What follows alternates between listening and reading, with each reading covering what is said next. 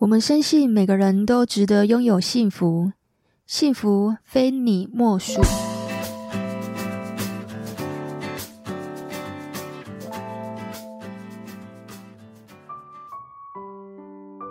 大家好，以下收听的是《非你莫属》的节目，我是杜菲，是一名美国婚前辅导咨询师。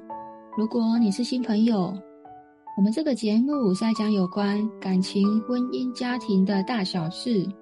那如果你是老朋友，谢谢你们一路以来的支持。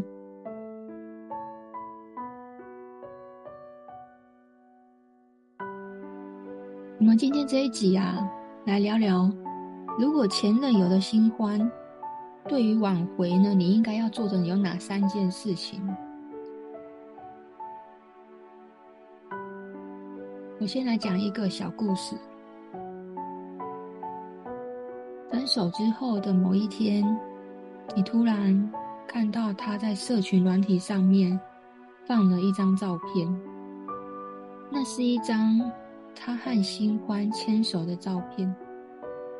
照片里面呢，虽然没有露脸，但是那个熟悉的背影却刺痛了你的眼睛。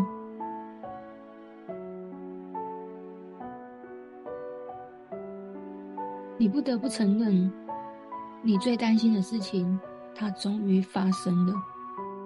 他有了新欢，这时候的你，觉得晴天霹雳。怎么我的婚姻居然有了第三者？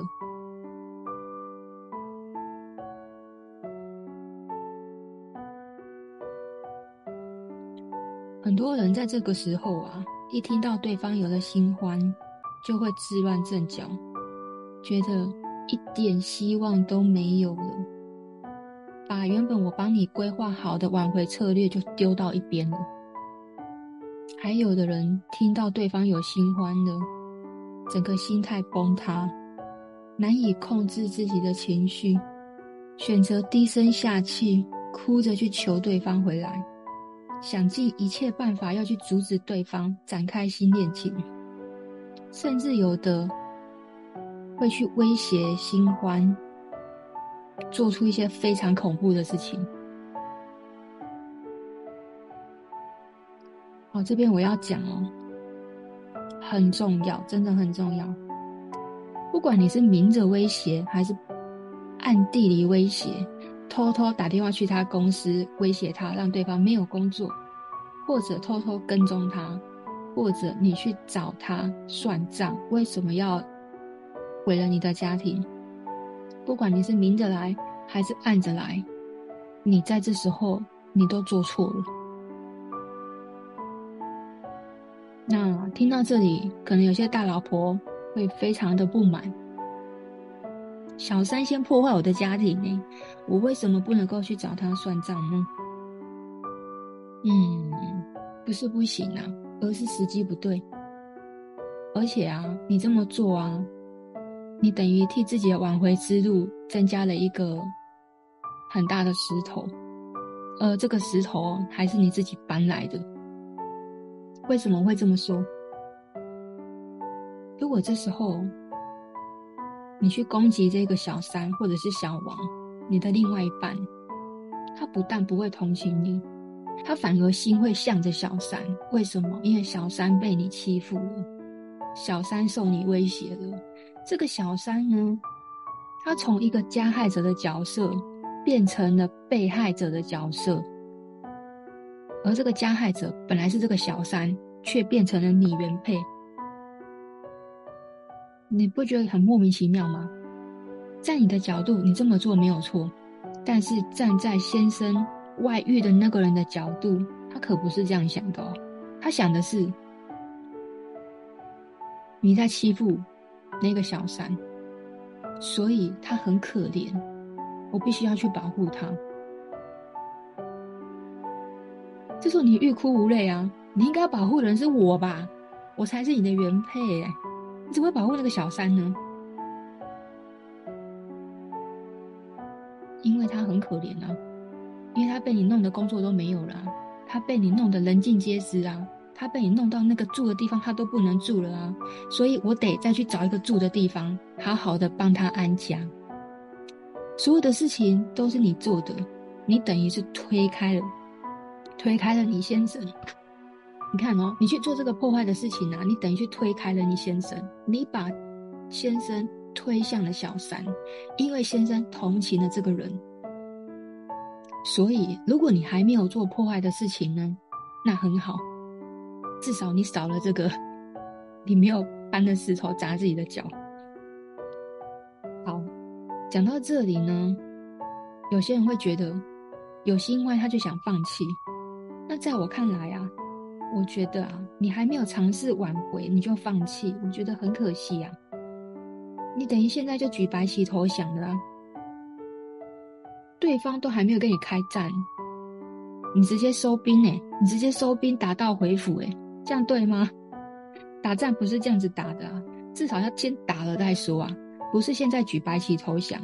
我觉得现在认输要退出太早了，而且你根本不知道自己到底有哪些优势，可以把这个男人抓回来。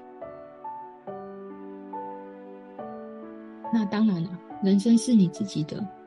如果呢，你想要在这时候。放弃，我也会支持你啊。因为有些人啊，他是在挽回到一半的时候，才发现原来外面有了别人，所以在那个时候，伊玛金翠心呢，他会觉得不能接受。那我到底是在干什么？我为什么要挽回一个烂人呢？而且我要挽回一个心已经不在我自己的人呢？所以他就选择放弃了。哦，所以哎。我说了，人生是自己的，你怎么选都好，结局都不一样。但我想问你一件事情啊，如果不挽回，你会不会有遗憾？我就问你这件事，不用现在急着回答我，好好去问自己的内心，他会告诉你答案。如果会，那你就努力把他追回来。那如果答案是不会，那你就要告诉自己要放下，真心的去祝福对方，也是一个很好认清现实的时候了。那我要讲啊，虽然说新欢听起来很可怕哦，但你仔细思考一下，其实它只是一个替代品而已啊。为什么会这么说？首先呢，你一定要先意识到。你们两个既然相爱过，甚至结婚了，一定是曾经有留下很多的幸福轨迹，所以他对你啊，并不全然是一个很坏的印象。然后再来，对方虽然有了新欢，但是关系不一定会稳定啊。喜欢归喜欢。生活又是另外一件事情啊，相处也是另外一件事情啊。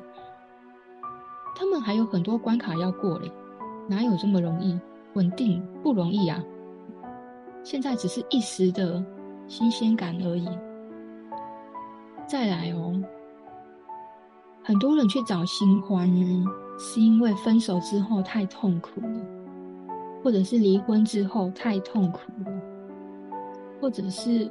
在这个婚姻里面，他得不到满足，他得不到他想要的，感觉太痛苦了，所以他只是去找一个情绪的出口。就在找的这个过程里面呢，那个心态往往不是认真的，简单讲，玩玩的而已。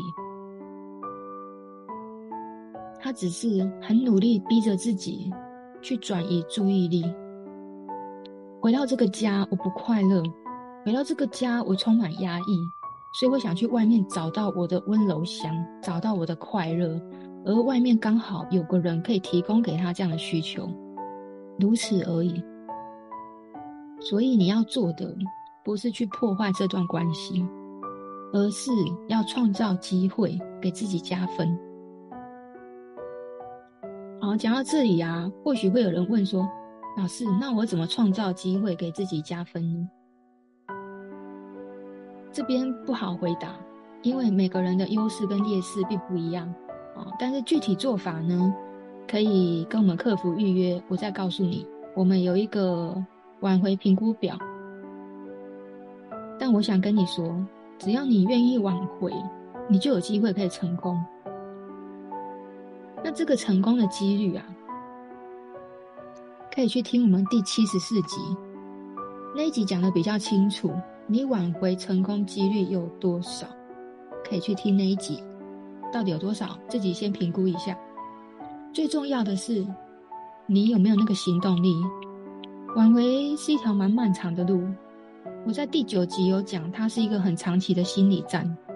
我们现在要讲的就是打仗了。你要跟外面那个抢老公、抢老婆，没有那么容易啊。哦，但是只是不容易而已。有没有机会？当然有啊。问我今天干嘛录这一集，对吧？啊，还是有方法的。但是你的行动跟你坚持到底的心很重要。你到底还爱不爱对方？你今天挽回，你的动机是什么？如果你的动机是我还爱着对方，那我恭喜你，这条路就走对了。但如果你的动机是对方啊，可以给我一个衣食无忧的生活。或者是我为了小孩，所以我想要继续在这段婚姻，继续在这段婚姻，或者是我觉得离婚很丢脸，我承受不起这个丢脸跟指指点点，所以我选择继续这段婚姻。有很多种原因，但只要你不是还爱着对方的这个其他原因，你的挽回之路都走不久。你只有还爱着对方，你那个坚持到底的心。才会很热烈，他才有办法支撑你走到后面。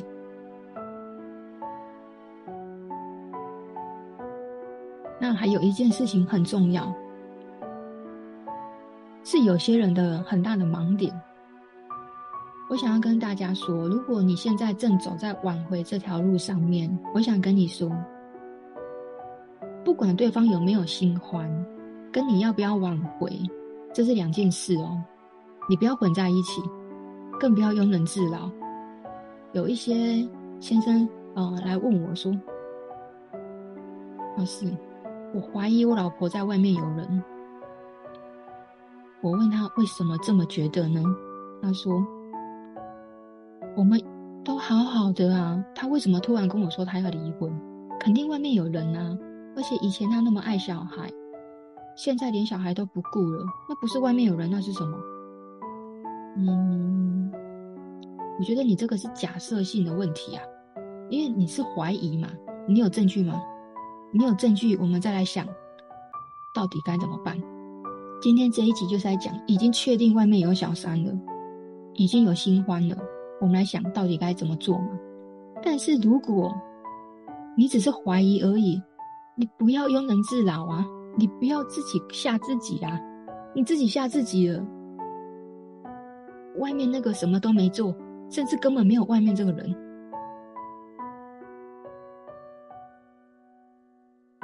你这不是庸人自扰吗？而且会更更增加你的那个仇恨心啊！这对你挽回之路，并不是一件好事哦。那我必须要讲，如果你真的很在意这件事情，假设性的问题你过分的在意哦，它会成为你在挽回很大的绊脚石啊。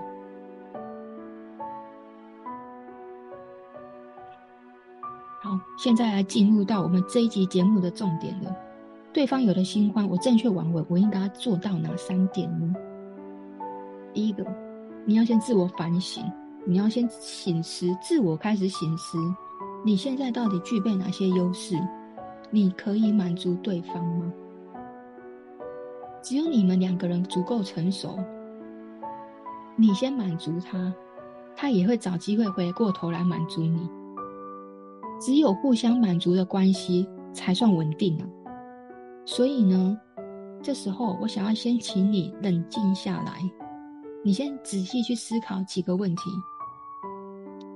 当然，我现在叫你做的这些事情，你可能会觉得在伤口上面撒盐啊，但我要的不是撒盐这个效果，我希望你去收集情报。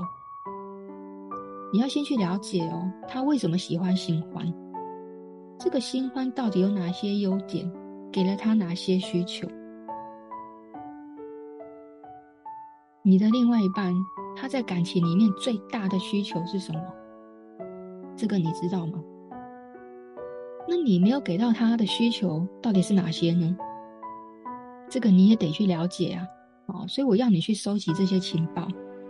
如果听到这里呢，听众朋友们会觉得，哎呦，老师你现在讲有点复杂，我怎么好像有点听不懂？那这个 podcast 可要多听几遍，或者是可以到资讯栏去点我们的文章。你边看文章边听我的音频，你会更融会贯通。光这一集啊，你就省了至少两三千块的咨询费了。好，所以务必很认真继续听下去。我知道现在要你去了解这个新欢，对你来说会非常的难受，就像我刚刚说的，好像在伤口上面撒盐。可是我希望你可以了解一件事情，就是知己知彼，你才能百战百胜。因为从现在开始啊，我要教你的挽回战略已经启动了啊，但这只是第一阶段而已。最重要的是啊，你只有去摸清敌人的底细，你才能够找出新欢的优势跟劣势嘛。因为这个可以帮助你啊，找到你欠缺到底有哪些不足。你不足的地方不能够去满足对方，你要去知道自己跟对方比下来，你到底少了哪些。所以呢，我希望你先去收集情报，因为这个情报我没有办法帮你收集，有些功课你得自己做哦。所以做这个动作是收集情报，不是要你去伤口上面撒盐。至于具体要怎么做呢？有些人可能会都听到这里，好像懂又不是那么懂。如果呢，你不晓得要怎么问对方，可以先跟我演练哦。怎么演练呢？就是我的角色就是你嘛，你的角色就是你的先生或是你太太。我们两个这样子演练对练，你比较不会说错话，才不会到他那里支支吾吾的问不出个所以然来。该收集的情报都没收集到，反而还让对方起了很大的防卫心。哇，那个跟城墙一样，攻都攻不进去。所以问话也是有技巧的啊，收集情报也是有方法的。好，再来第二个，我建议你挽回策略照样走。为什么？因为我刚说了啊，你要不要挽回，跟他有没有新欢是两件事啊。所以你不需要因为他有新欢，你就打退堂鼓了嘛。所以挽回策略我们照走。如果呢讲到这里呢，其实我应该都已经帮你规划好这个第一阶段挽回的策略，还有一些方向的。那有些功课啊，你真的自己要去做。那现在呢，第二个我就是我要跟你讲，你一定要去改变你自己。如果啊，你现在是跟以前一样。那我可以跟你说，挽回你也不会成功。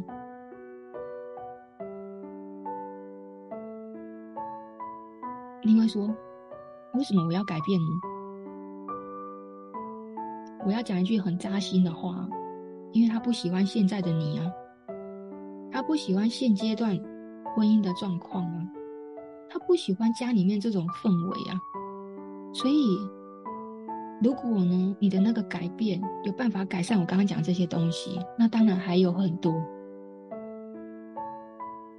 无法每个都去举例哦。但是简单讲，肯定是他不喜欢现在状态的你。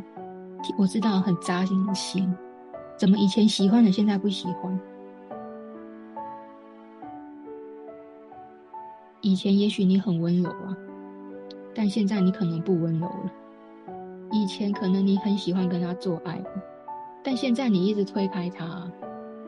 很多的时候的以前跟现阶段的状态，你们都不都不一样的。我们人其实每天在变化的，你在变，他也在变。所以我们在这个婚姻里面，我们在关系里面，我们要去适应这样子的变化。除了要去适应这样的变化，你还要有办法去应对这样子突然起来的变化。所以这个才叫经营婚姻嘛，哦。好，那这这第一阶段呢，应该要做的有哪些事呢？总结就是，你应该要有的心理准备。这部分可以去听我们 Podcast 的第九集。在你该做的事情有哪些？还有你不该做的事情又有哪些？你要知道你说哪些话可以被加分，你也要知道你不应该说哪些话，你才不会被扣分。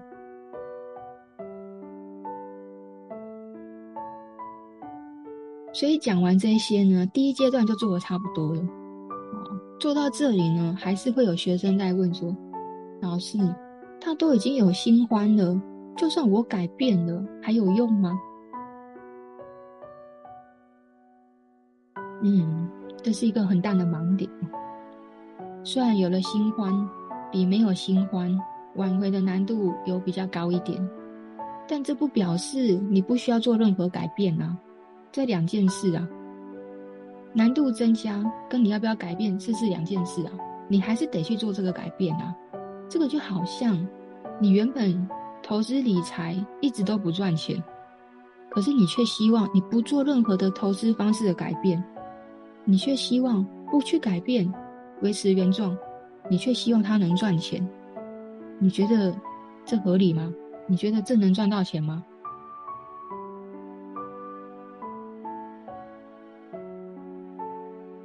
其实是一个重新吸引对方的过程。那你要怎么重新吸引对方呢？从一点零你要变成二点零版的你，你才有机会胜出嘛。因为每个人的特质跟你现在的资源，因为你的优势劣势，每个人都不一样。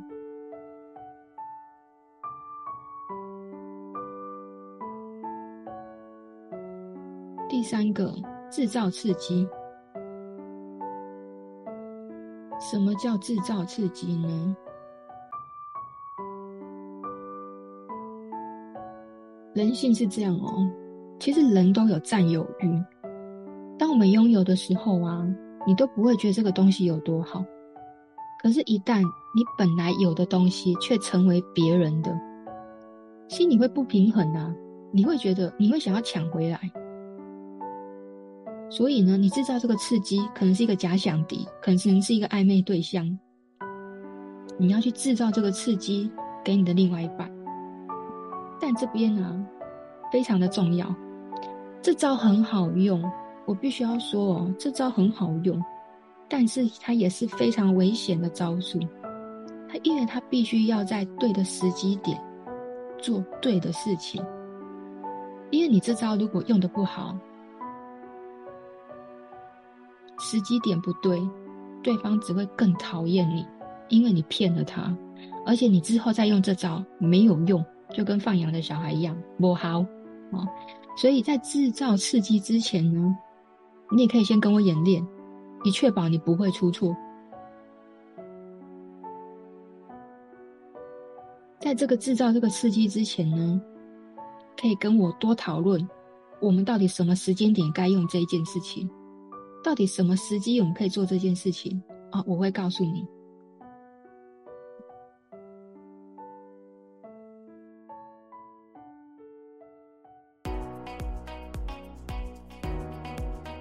最后啊，想跟大家说，爱情的核心呢是靠吸引力，可是挽回的核心是靠改变。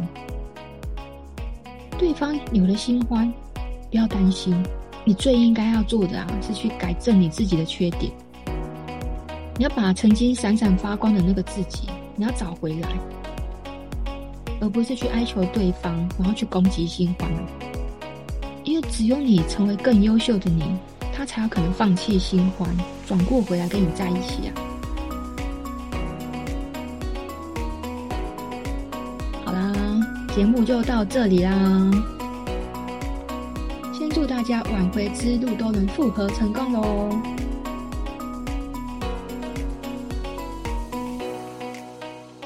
关于挽回啊，我们还有非常多的方法，那我会把它都放在我们的资讯栏里面。总共有做四集，这一集是第四集，所以每一集都非常的精华。每一集或许你都要重听好几遍，建立观念真的很重要。你只要先听这四集的 podcast，应该就可以帮助你导正你一些正确的观念，而这些正确的观念呢、一定会对你的挽回之路产生很大很大的助力。谢谢你的收听，我是杜菲。如果有任何感情挽回想要了解的，可以预约我们的客服。集都会教里面一些经营婚姻、经营感情的小方法、小秘诀。喜欢我们的节目呢，就可以订阅、分享。那如果觉得我这一集讲的还不错呢，就可以小小赞助我一杯咖啡喽。我们下集见喽，拜拜。